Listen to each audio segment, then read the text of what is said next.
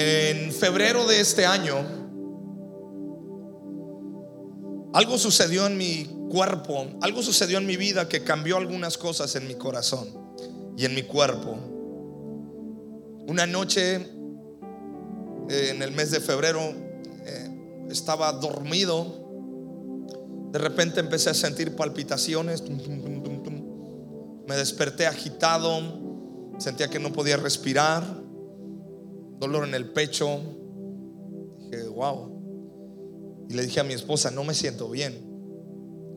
Eh, me, siento, me paro de la cama, me voy a la sala trato de tranquilizarme, pensé yo que era un ataque de ansiedad. me dice ella, ¿por qué no te revisa la presión? Tenemos ahí un manómetro, creo que así se llama. Y este, me reviso y me, me espanté honestamente.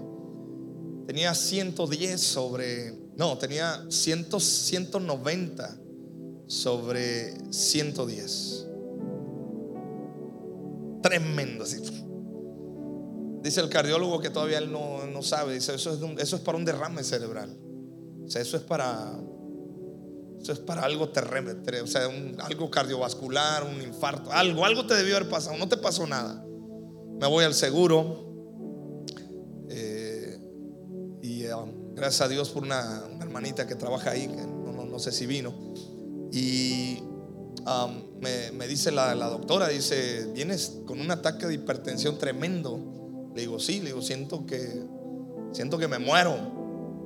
Me ponen oxígeno, me tratan de estabilizar, después de unas dos horas me estabilizan.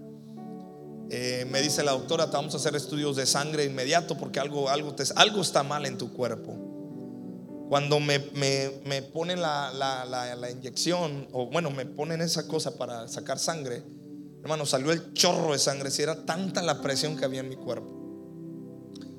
Eh, nunca me había pasado eso. Yo empecé a, cuestionarme, preguntarme muchas cosas. Me estabilizaron. Eh, estuve tres días, estuve muy bien. Pero yo quedé con ese asunto. Te voy a decir por qué. Porque exactamente, no exactamente, pero a la edad a la que yo estoy ahora, eh, mi padre murió a una edad joven. Entonces, no, esos fantasmas, esos pensamientos de que voy a morir joven, empezaron a rondar mi cabeza. Mi madre murió joven también. Uno murió de un infarto cerebral, otro murió, y, mi madre murió de, un problema en el corazón, una arteria tapada. ¿Te puedes imaginar cómo estaba yo emocionalmente? Me dice, me dice mi suegro, me dicen algunos líderes de la iglesia, ¿por qué no te revisan? Digo, creo que sí. Saco cita con el cardiólogo voy a Morelia el 13 eh, de, febrero, llego a Morelia, la altura de la, ciudad, de la ciudad de Morelia me afecta un poco, se me vuelve a subir la presión. El ambiente del doctor y todo el asunto, los médicos, y yo así como que tenso, me revisa el doctor dice, muchacho, dice, traes 380 sobre 100. Dice, eso no está bien para tu edad. Le digo, no, le digo, ya, le digo, ya, ya me están espantando, todo el mundo me dice que estoy mal, le digo, ya sé que estoy mal.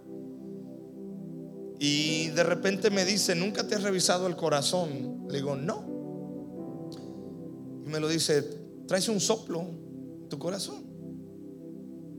Yo estaba tirado en la cama, así de la camilla, y me quedé. En ese instante pasó por mi mente la palabra muerte. En ese instante comenzaron a fluir un montón de cosas en mi cabeza. Vas a morir joven, vas a dejar huérfanos a tus hijos. La misma historia que yo viví, comencé a pensar, dije, ¿va a suceder en serio? Y entonces me quedé así, iba, iba conmigo uno de los líderes de la iglesia y, yo me quedé así. Y toda esa tarde me dice, te tengo que hacer un, estudio, un, un ecocardiograma. Dice, necesito saber cómo está tu corazón. Dice, porque no está bien lo que está pasando. Me revisan en el ecocardiograma. Eh, me dice el, que me estaba haciendo el eco, dice, tranquilo, todo está bien. Dice, no tienes, no tienes arterias tapadas, no tienes nada, tu corazón, solamente está el soplo. Y le dije al cardiólogo, ¿por qué tengo ese soplo? ¿Qué pasó? Dice, hay dos. O has traído presión alta y nunca te has dado cuenta y te lastimó tu corazón o naciste con eso y nunca te diste cuenta. Y me empieza a preguntar síntomas, dice, ¿has sentido esto? ¿Has sentido? Y cuando él me empieza a preguntar, yo me quedé pensando, dije, desde que yo era adolescente he sentido esas cosas. Entonces es probable que yo traía eso ahí y no me daba cuenta. Me dice el cardiólogo, tranquilo, vas a entrar en tratamiento, todo va a estar bien, no pasa nada, puedes hacer tu vida normal. Pero en, esa, en esos días, ¿sabes qué pasó iglesia? No sé si te ha pasado que sientes que vas corriendo y de repente no ves una pared y tocas así. Mi vida se detuvo, empecé a meditar, yo le decía, Señor, no me quiero morir joven. Eh, mi pastor, el pastor Juan Speaker, me dice, ah, tienes que hacer un paro total de tus actividades. Es por eso que usted los meses anteriores, no sé si se dio cuenta, pero sí se dio cuenta, ¿ah? Que yo tuve que estar alejado de la iglesia un poco. Usted no sabe lo que era para mí pasar y predicar y caminar y fluir solamente en las fuerzas de Dios. Porque yo encerrado en esa oficina, yo tenía una lucha, decía, yo no quiero pasar. Si yo soy el que más necesita a Dios. Yo decía, yo siento que me estoy muriendo, pero siempre he sido fiel a lo que Dios ha puesto en mi corazón. Y, sabes, yo me acuerdo que en una noche le dije al Señor, Señor, mientras tú me regales vida, siempre hablaré de tu gloria y de tu poder a todos. Empecé a, meditar algunas cosas, pero sabes, Dios, ahora te lo puedo decir, Dios permitió que mi vida se sacudiera, porque yo necesitaba renovarme.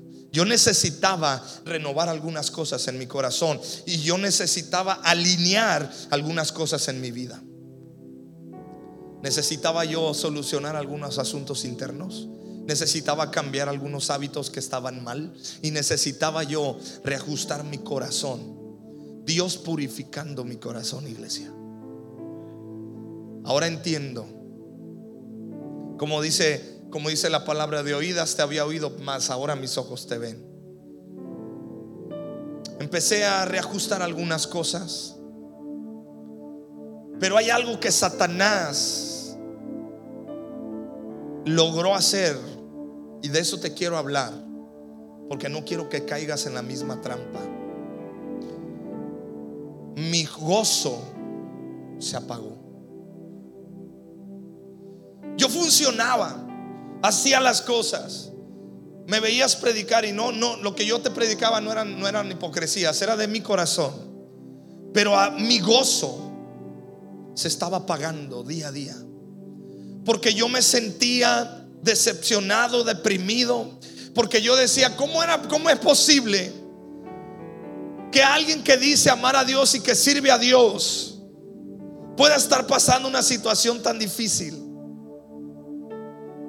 Y yo con toda mi energía decía, sé que Dios me puede salvar, sé que Dios me puede sanar. Y lo sigo declarando, sé que Dios puede hacer la obra en mi vida. Pero te digo algo, Estoy con la actitud como Sadrach, Mesach y Abednego, esos tres jóvenes que no se quisieron arrodillar ante la estatua de Nabucodonosor. Y ellos le dijeron, rey, tú nos vas a meter a ese horno de fuego, pero que queremos que sepas algo. Aún sabemos que Dios nos puede salvar, pero aún si no nos salva, seguiremos confiando en Dios. Esa es la misma fe que yo tengo. Sé que Dios me puede sanar, pero si no lo hace, yo seguiré adorando al Rey de Reyes y Señor de Señores. Este 22 de julio tengo una cita con el cardiólogo. Las cosas han ido bien. La segunda cita fue mejor, dice el cardiólogo. Vas muy bien, dice, está todo bien, tranquilo. Tuve que tomar ansiolíticos. ¿Sabe usted qué es eso? Nunca pensé en mi vida llegar a ese nivel. Estoy joven, hermano. En serio, no le, no le llego ni a los 40. Tengo 30 más 8. Este agosto voy a cumplir 38 años. Soy joven, hermano, en serio. Tampoco me cueso al primer hervor ya, ¿ah? pero, pero estoy chamacón todavía. Empecé a hablar con amigos, pastores. Mi pastor me dice esto. Dice, no te diste cuenta, pero se te adelantó la crisis de la media vida. Le digo, ¿en serio? Dice, todo hombre varón cuando llega a los 40 años reajusta algunas cosas en su, y su cuerpo reajusta algunos asuntos. Mira, me sentía tan así, hermano, cuando fui al ecocardiograma, era gente de 80 años los que estaban ahí. Y cuando llego yo a, la cita, le digo, buenas tardes, buenas tardes. Este, le digo, Gamaliel Sosa, voy a... Eh", y se me queda viendo a la muchacha, dice, ajá, dice, ¿a quién trajo? Digo, no, yo.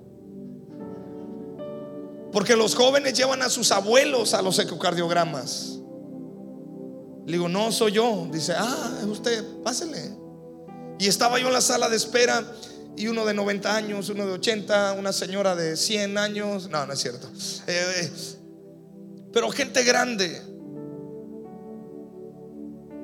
Con marcapasos, con no sé qué. Y yo ahí. Y yo trataba de reírme, pero por dentro estaba mi gozo estaba decaído. Y en este proceso Satanás hizo algo que yo no me di cuenta. Me robó el gozo. Ya lo recuperé, gracias a Dios, pero me lo, me me lo logró robar. Porque cuando estás deprimido, porque cuando estás en situaciones, cuando pasas por el valle de sombra y de muerte, el gozo tambalea. No sé si alguien me está entendiendo lo que le estoy hablando. No sé si alguien me está entendiendo de lo que le estoy diciendo. No me robó la fe. No. Yo siempre le dije a Dios, Dios, pase lo que pase, venga lo que venga. Te seguiré amando. La fe no me la robó. Pero no me di cuenta, me robó el gozo. Porque una cosa es sonreír, pero otra cosa es tener gozo me di cuenta de algo. Muchos de ustedes no se han dado cuenta, pero Satanás te ha robado el gozo. Muchos de ustedes no se han dado cuenta, pero el enemigo te ha robado el gozo. No te puede robar la salvación, no te puede, la fe te la ha querido tumbar, pero tampoco, te has, has permanecido, pero te ha robado el gozo.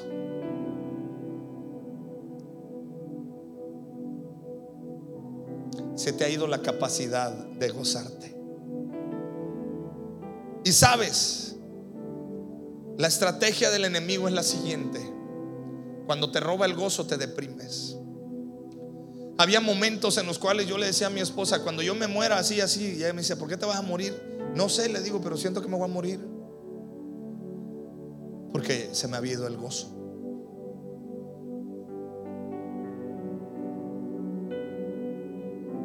había hecho una cartita yo ahí como que despidiéndome de cada uno. Hice mis epístolas en estos tres meses, si usted no sabía. Hice las epístolas a la iglesia del camino, hice mis cartitas. Me sentaba yo a escribir. Dice, si me llego a morir, este, fulano, el sonido tiene que sonar así, mira, la pintura, esto. Empezaba yo ahí en mí, porque estaba, se me había ido el gozo. Y cuando se te va el gozo, pierdes energía para vivir. ¿Está conmigo? Pierdes energía para vivir. Y en este proceso Dios me enseñó algo. Satanás está golpeando el corazón de mucha gente a través de la depresión, de la tristeza y de la angustia. Y yo estaba pasando esos momentos hasta que un día Dios me dijo, hasta que un día el Espíritu Santo me mostró que yo tenía que estar lleno de su presencia y la presencia de Dios trae gozo. La manifestación de Dios en tu vida es el gozo. Porque el gozo del Señor es tu fortaleza. Nadie puede pasar esos valles de sombra y de muerte sin el gozo de Dios. Yo caí en ese, en ese bache. El problema no es caer en el bache, el problema es quedarte ahí. Y sabes, yo te quiero hablar en esta mañana y en estos días, por eso te estoy diciendo, Dios renovó mi corazón, Dios me llevó a cambiar algunas cosas. Después te las estaré hablando porque tengo mucho que compartirte de todo este proceso, solo que estaba esperando el tiempo adecuado. Físicamente usted me ve, estoy bien, hermano. eh, Tampoco se acongoje, no vaya a pensar, estoy bien. Duermo bien, hasta ronco, dice mi mujer. Sigo tomando pastillas, sí, estoy, en un tratamiento, hermano. Estos días fuimos a, Real del Monte, es una de las ciudades más altas de México, y, y no me pasó nada, estuve bien. Yo traía un poquito esa congoja. Dije, no vaya a pasar algo en la altura. No, todo bien.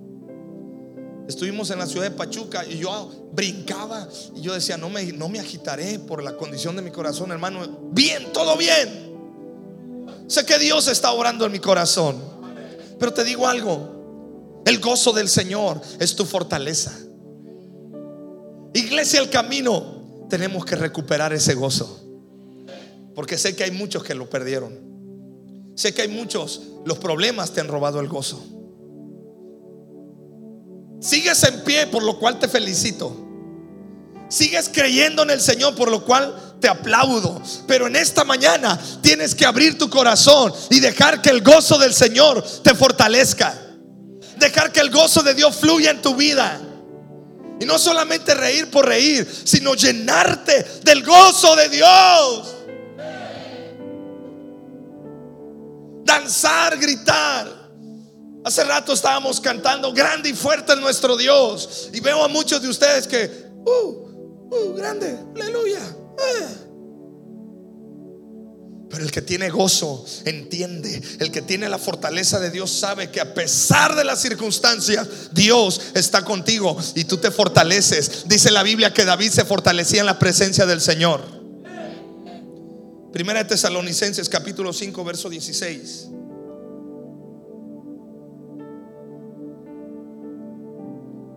Voy a estar hablando acerca de estos versículos los siguientes domingos, no te lo pierdas, porque en cualquier rato Dios te puede visitar. Estén siempre, a ver, ahí está en la pantalla, ahí, está en la pantalla, muchos ya agarraron su Biblia. Estén siempre, no hombre, hermano, con esa alegría, le digo que necesita el gozo, ¿ves? Estén siempre. Ok, a ver, otra vez, no, no, no, no, no, no, otra vez. A ver, de este lado, de este lado, estén siempre. De este lado, estén siempre. Dile al que está al lado tuyo, alégrate. ¡Eh! ¡Eh!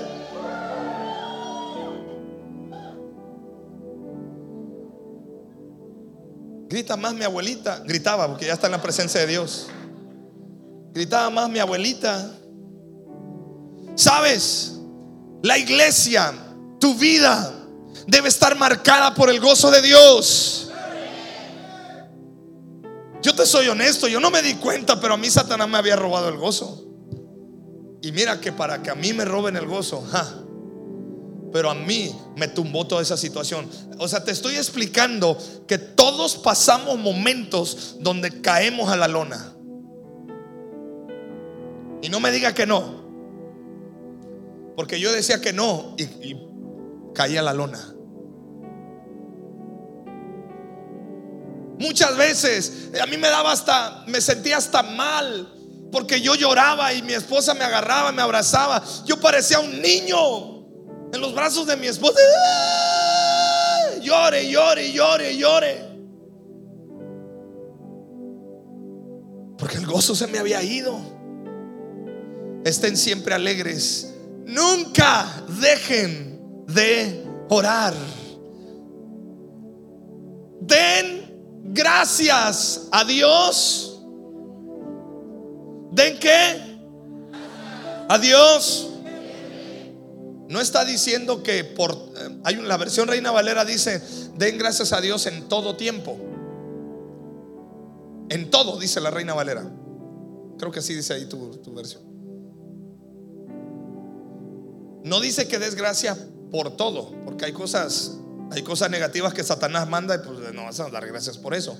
Pero dice, dad gracias siempre. O sea, a pesar de la circunstancia, ¿qué hace tu corazón?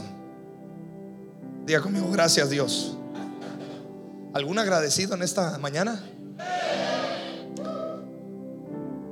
Hace 15 días yo te decía, un corazón agradecido es el que adora. Porque al que mucho se le perdona, mucho ama. Al que mucho se le perdona, mucho agradece. Mira, la cara de muchos está.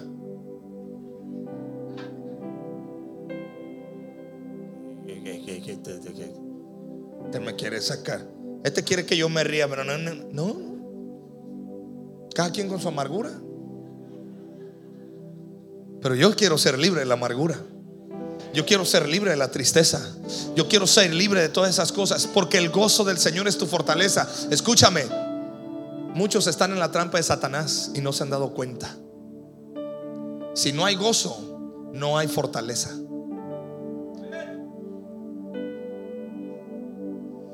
Oren en todo tiempo. Den gracias a Dios siempre. Porque eso es lo que Él quiere para ustedes en Jesucristo. No detengan la obra del Espíritu Santo. Wow. A mí estos versículos, eh, Dios me habló grandemente en, este, en, este, en esta frase. De hecho, la prédica se llama, por los que están anotando en su TCD, no detengas la obra.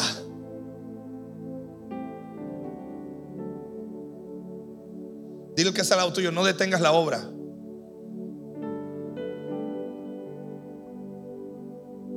Alguien se ha puesto a construir y de repente te toca detener la obra porque no hay recursos. Qué feo se siente y qué terrible es y qué mal le hace a la obra dejar de construir cuando no hay recursos porque hay muchas cosas que si detienes la obra se deterioran. La reina Valera dice, no apagues al Espíritu. Chéquele ahí y verá que así dice su Biblia, ¿verdad? No apagues al Espíritu. No apagues, no detengas la obra. Ese es el tema de hoy. No detengas la obra. No detengas la obra. Si me pones el versículo ahora, por favor. No detengas la obra. Aquí, ahí está. No detengas la obra del Espíritu. No desprecien las profecías, examinen todo y quédense con lo bueno, manténgase alejados de todo lo malo. Pregunta, ¿qué es lo que detiene la obra del Espíritu Santo en tu vida? Diga conmigo la amargura. Otra vez diga conmigo la amargura. Levante la mano todos los que están amargados. Voy a orar por ustedes para que Dios los libere de la amargura. Pero si levantaste la mano con honestidad, qué bueno. A lo mejor caíste en la trampa de que te dije la amargura. Escúchame. Dice, estén siempre alegres. Cuando tú no estás alegre, cuando tú no tienes el gozo del Señor, yo me di cuenta en estos tres meses, Satanás quiso detener la obra del Espíritu Santo en mi vida. Date cuenta, iglesia. Cuando Satanás te roba el gozo, detiene la obra. Wow. Eso, eso a mí me impresiona. Gracias a Dios que el Espíritu Santo trajo lucidez a mi vida y a mi espíritu. Dije, no, esta obra no va a parar. Nadie va a detener esta obra. Y no estoy hablando solamente de la iglesia, estoy hablando de tu vida. Es más, voltea con el que está al lado tuyo, dile, nadie va a detener la obra. Nadie te va a detener. Nadie va a detener la obra que Dios comenzó en tu vida.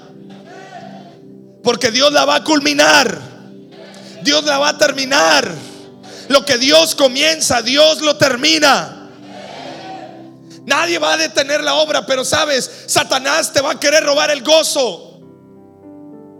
Si tú lees el libro de Job, Job estaba enfermo, perdió todo, estaba enfermo y ahí tirado. Job nunca negó a Jesús, nunca negó a Dios, nunca maldijo a Dios, pero se amargó. Tirado en la cama estuvo amargado. Estaba tan amargado y deprimido que él decía, ay, ¿para qué me maldigo el día que morí? Dijo Job. El, día que, que nací.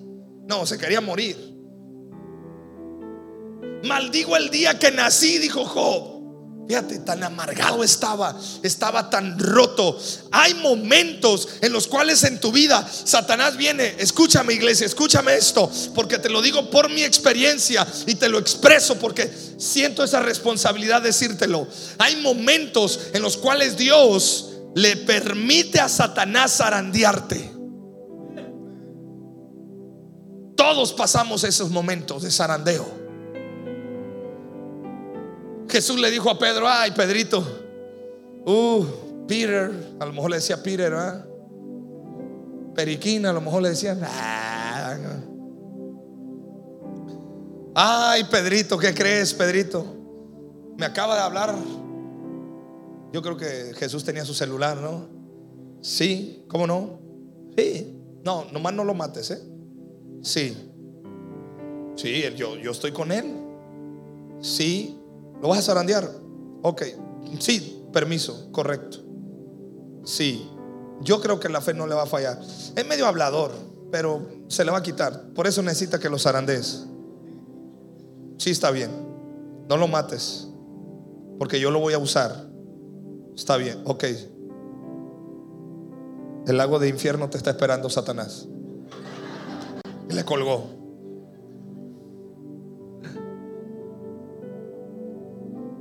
Y luego viene y le dice,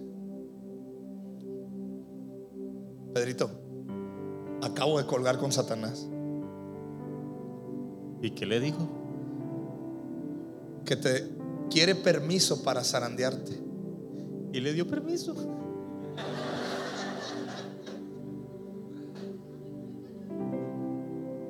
Solo le pido a Dios que tu fe no falte. Ándale pues.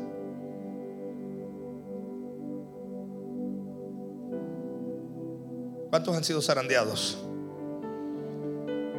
Y no estoy hablando de zarandear, de, que, ay, este, mi comadre me sacó la lengua. Ah, eso no es zarandeo, eso es inmadurez. No, estoy hablando zarandeo. O sea, de que de repente la vida te cambia en un instante. Cuando Satanás te zarandea, lo primero que te roba es el gozo. La Biblia dice que después de que, de que Pedro negó a Jesús, lloró.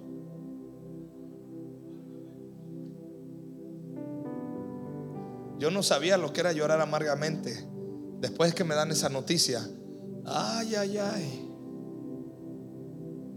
Ay, ay, ay. Y sabes, el gozo se le fue a Pedro porque lloró amargamente. Y hay muchos de ustedes que han sido zarandeados, un, divorcio o una amenaza de divorcio. Porque una cosa ya es el divorcio. Mira, son todos, son todos los procesos. Cuando está la amenaza del divorcio, te zarandea. Cuando te divorcias, después del divorcio, otra zarandeada un hijo rebelde, una enfermedad, una mala noticia, una situación económica, el zarandeo. Pero sabes, Dios tiene cuidado de tu vida. Pero dice la palabra, estén siempre alegres, nunca dejen de orar. ¿Cómo puedo yo detener la obra del Espíritu Santo? Cuando, se cuando el gozo lo pierdo y cuando dejo de orar. Y te hablaré de, otros, de otras cosas más adelante, más en los siguientes domingos. Pero hoy quiero enfocarme en el gozo. Así que en esta mañana, iglesia, este domingo, hoy quiero orar. Hoy quiero pedirle al Señor que te llene de gozo. Amén. Amén. ¿Qué te parece si vamos practicando un poquito? Y le dices al que está al lado tuyo, sonríe que Cristo te ama.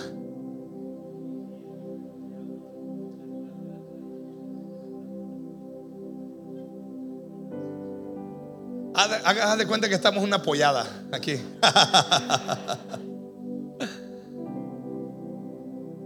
Otra vez, dile, sonríe que Cristo te ama. Sonríe, eh, eh, pero o sea, ¿Qué es sonreír?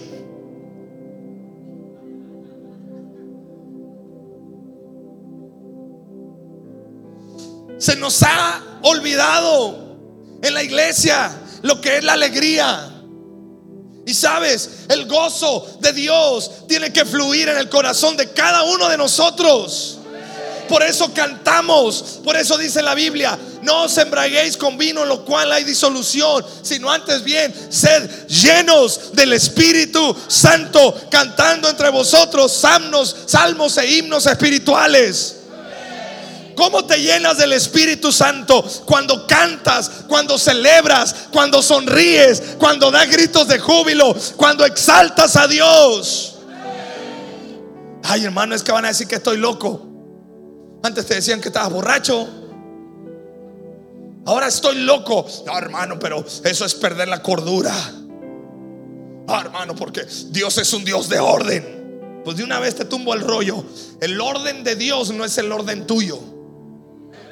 Estos días con mis hijos nos metimos al planetario allá en Pachuca, impresionante. Son unos proyectores que te ponen la pared así muy padre. Vimos lo que es el sol y nos enseñaron cómo funciona el sol y nos enseñaron cómo están las estrellas. ¿Sabes cómo están las estrellas? El mismo hombre lo estaba narrando en un desorden y en una eh, eh, en un desorden coordinado. Decía, decían los científicos, decía este hombre en el video, si una estrella choca, dice, uff, no te imaginas todo lo que puede suceder si es dos estrellas chocan. Todas se están moviendo y aparentemente están desordenadas, pero ninguna choca, porque el orden de Dios no es tu orden. Así que no me venga con que aquí hay orden. No, aquí hay control y son, muchos son rollos humanos que la gente trae. Pero el gozo del Señor es mi fortaleza. Hay una canción que dice, este gozo que tengo yo, el mundo no me lo dio. El mundo no me lo dio y como no me lo dio, no me lo puede quitar. Como no me lo dio, no me lo puede quitar. Tiquín, tirín, tin, tin, pum, pum. Pero qué felicidad, pero qué felicidad cantando todos en coro a nuestro Padre Celestial. Pero qué felicidad, pero qué felicidad, cantando todos en coro a nuestro Padre Celestial.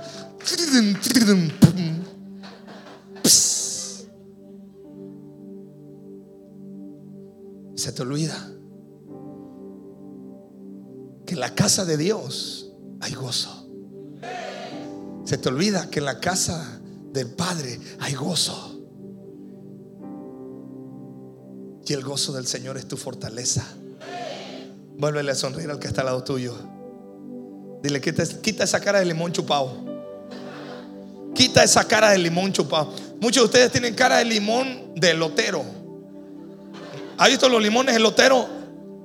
Ya, eso, ya no, no le sacan más limón. Ya no sé de dónde le sacan jugo esos limones el zumo. Ya, cada vez que pido elote, le digo, échale limón, pero del nuevo, brother. Le digo, porque.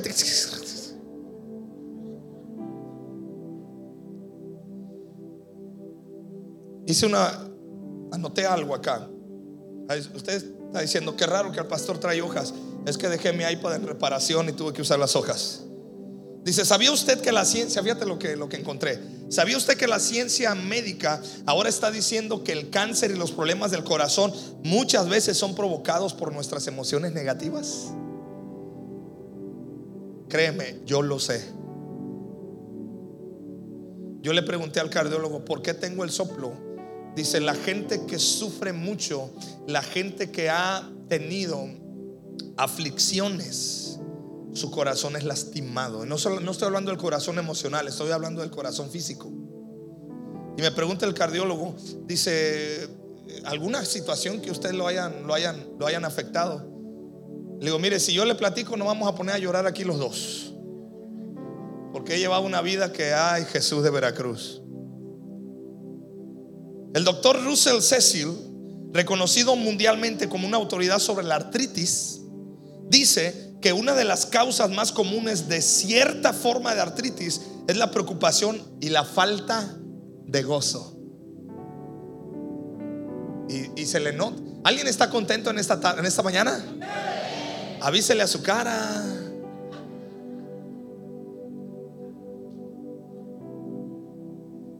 Muchos de ustedes tienen cara de, del, ¿cómo se llama este santo? El Cristo crucificado, ¿no? hay un santito que tiene la cara de...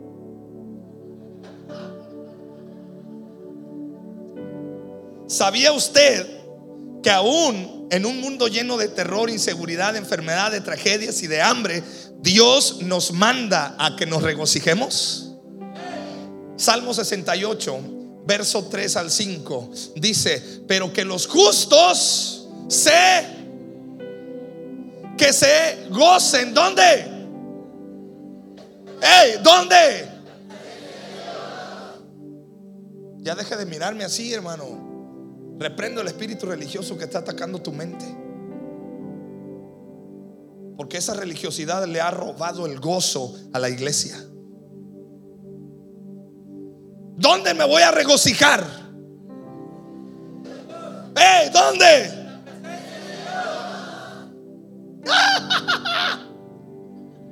en la presencia de Dios. Dice, regocijen, gócense en la presencia de Dios. Que estén llenos de qué? Hermano, no, no dice que estén alegres, que estén qué. hombre, hermano, fíjate. Canten alabanzas a Dios y a su nombre. Canten alabanzas en alta voz. Hermano, ¿qué quiere decir alta voz? Así como cuando regañas a tu marido, hermana. Así como cuando regañas a tus hijos. ¿Verdad?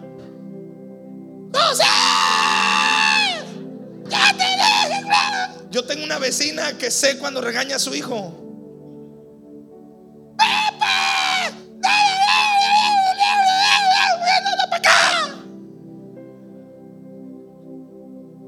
Eso es altavoz.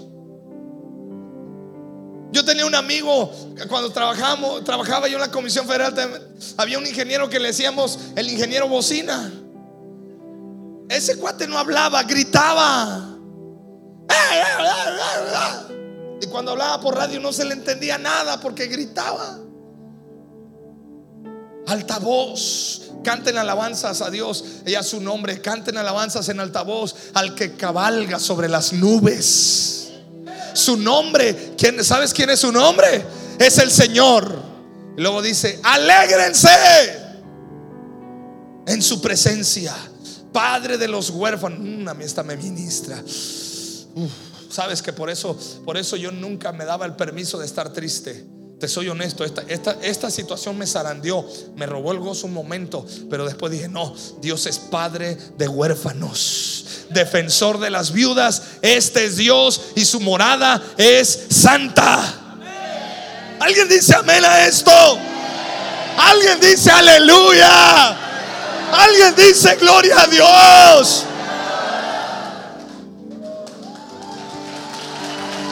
Aleluya. Cantamos, celebramos a Dios. ¿Alguien confía en el Señor? ¿Alguien reconoce al Señor Jesús? Alégrate, regocíjate en Él, porque cantamos de alegría. Y aunque nosotros estemos pasando dificultad, Dios es nuestro Señor. Uh. Ah, ya le está cayendo el 20. Y hay unos cuantos que están así. Ahora que quiero que se ría, no se ríe.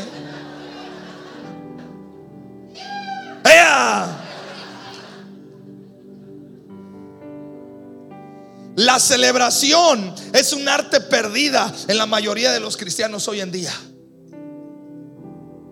Muchos cristianos dicen, es que ya soy cristiano, yo ya no voy a las fiestas. ¿Dónde hizo Jesús su primer milagro? En una fiesta. ¿Sabes cómo va a culminar la historia de la humanidad en el cielo? ¿Sabes qué va a suceder allá en el cielo? Las bodas del Cordero. Así que si usted no le gusta la fiesta, ¿a dónde va a ir entonces? ¿Se va a ir al crujir de, de- al lloro y al crujir de dientes? ¿No le gusta la pachanga?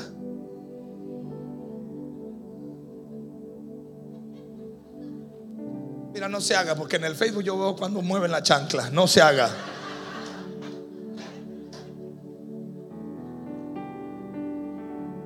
Una vez nos invitaron a una fiesta, mi esposa a mí, en X lugar y en X lado. Yo había visto a esos hermanos en, en la iglesia, los había visto en esa iglesia. Y yo los vi en la iglesia. Nos invitaron a su fiesta, hermano. Me espanté.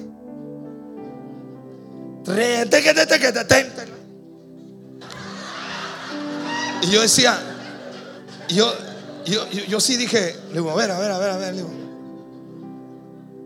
le digo, este en la iglesia es una estatua, pero en su fiesta es un, es un trompo.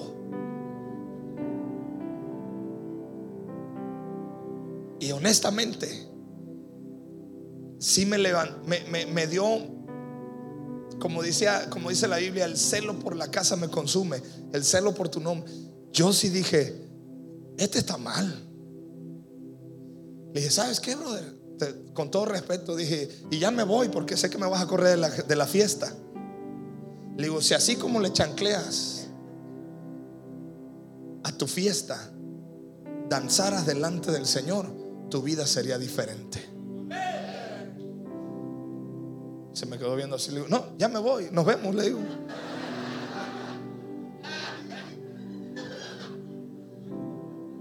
Ya sabía yo que me iba a correr. Por eso dice la palabra. ¿Sabes cuando la presencia de Dios llegó a la, a- la ciudad? ¿Qué hacía David? ¿Qué estaba haciendo David?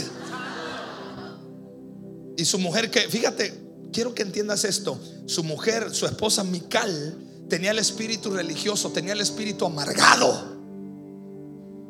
Muy bien, muy bien. Mira nada más. ¿Te quedaste en boxer? Te están viendo las sirvientas, las chachas, es nada más. Y David que le contestó, yo lo hago delante de mi Dios y aún me haré vil por causa de Jehová. De nosotros se nos ha perdido esto, ¿sabes? Solo porque el mundo tiene sus fiestas paganas no quiere decir que nosotros no podamos celebrar. También nosotros tenemos nuestra fiesta. ¿Qué celebramos? Que Cristo nos ha restaurado. Que celebramos, celebramos que Cristo me ha sanado, te ha sanado. Celebramos que el Señor ha cambiado tu vida. Él ha cambiado tu lamento en baile. Eso se le ha olvidado a la iglesia y se nos ha olvidado a nosotros, iglesia, el camino. Déjate de cosas y empieza a danzar como se debe. Esa es nuestra genética. Ay, pero es que, que- que- nada, puro pretexto. Como cristianos no solo podemos celebrar, Dios nos manda a celebrar. Nuestro Dios es un Dios pachanguero. Déjame ya terminar con esto porque nos vamos a soltar la greña ahorita. Aleluya. Mira, yo no sé tú, pero yo yo me he propuesto en mi corazón celebrar al Señor bajo cualquier circunstancia. Pasé mi desierto. Estuve a punto de cantar la canción de Cansado camino. Me grabé por celular en una carita así toda fea. La iba a subir a las redes sociales, pero me dio pena. No, no me dio pena, sino por prudencia. Dije, no van a, a echar carrilla, van a pensar que me estoy burlando. Pero, ¿sabes? Tenemos que aprender a celebrar.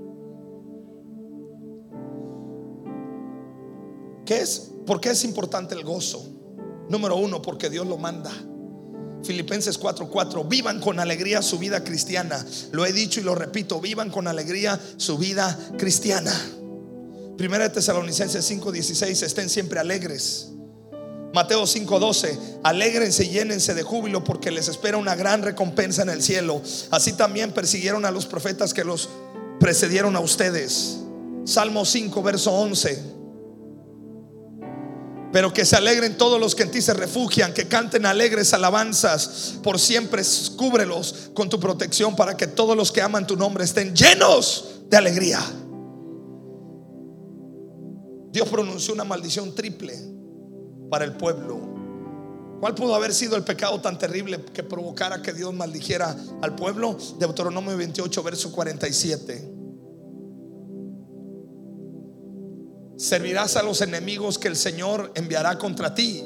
Pasarás hambre y sed, andarás desnudo y carente de todo. El Señor te pondrá sobre el cuello un yugo de hierro que te oprimirá severamente hasta destruirte. Si no sirves al Señor tu Dios, ¿cómo? Por la gran cantidad de beneficios que has recibido. Esto no es un juego. Deuteronomio 28 no es un juego, porque en Deuteronomio está escrita los dos caminos que tú y yo podemos, en Deuteronomio 28 está escrito, Dios dice, delante de ti pongo el bien y el mal. Te aconsejo que andes por el bien, porque Dios nunca te va a manipular a hacer cosas que no quieres. Pero Dios dice, pero si no caminas por esto, hay una maldición. Por no servir al Señor. déjame el versículo, por favor. Por no servir al Señor con alegría y entusiasmo. Dice, si no sirves al Señor tu Dios, ¿cómo? Por la gran cantidad de beneficios. Quiero que te pongas de pie. Tengo más cosas escritas, pero hasta aquí.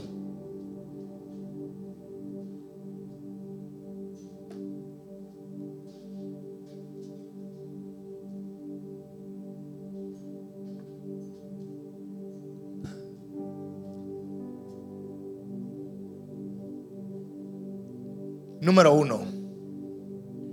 Y quiero que seas muy honesto con esto. Quiero reprender quiero echar fuera de tu vida el espíritu de amargura, el espíritu de depresión, de angustia.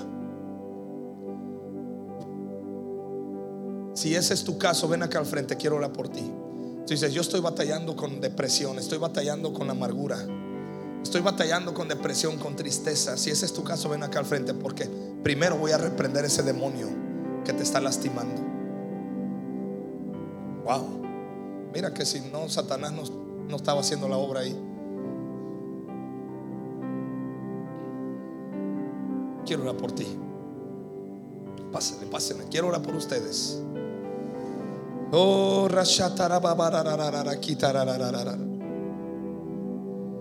Oh, Raham Rashataraki, Raham Rashotaraki, Ham Rashotarara.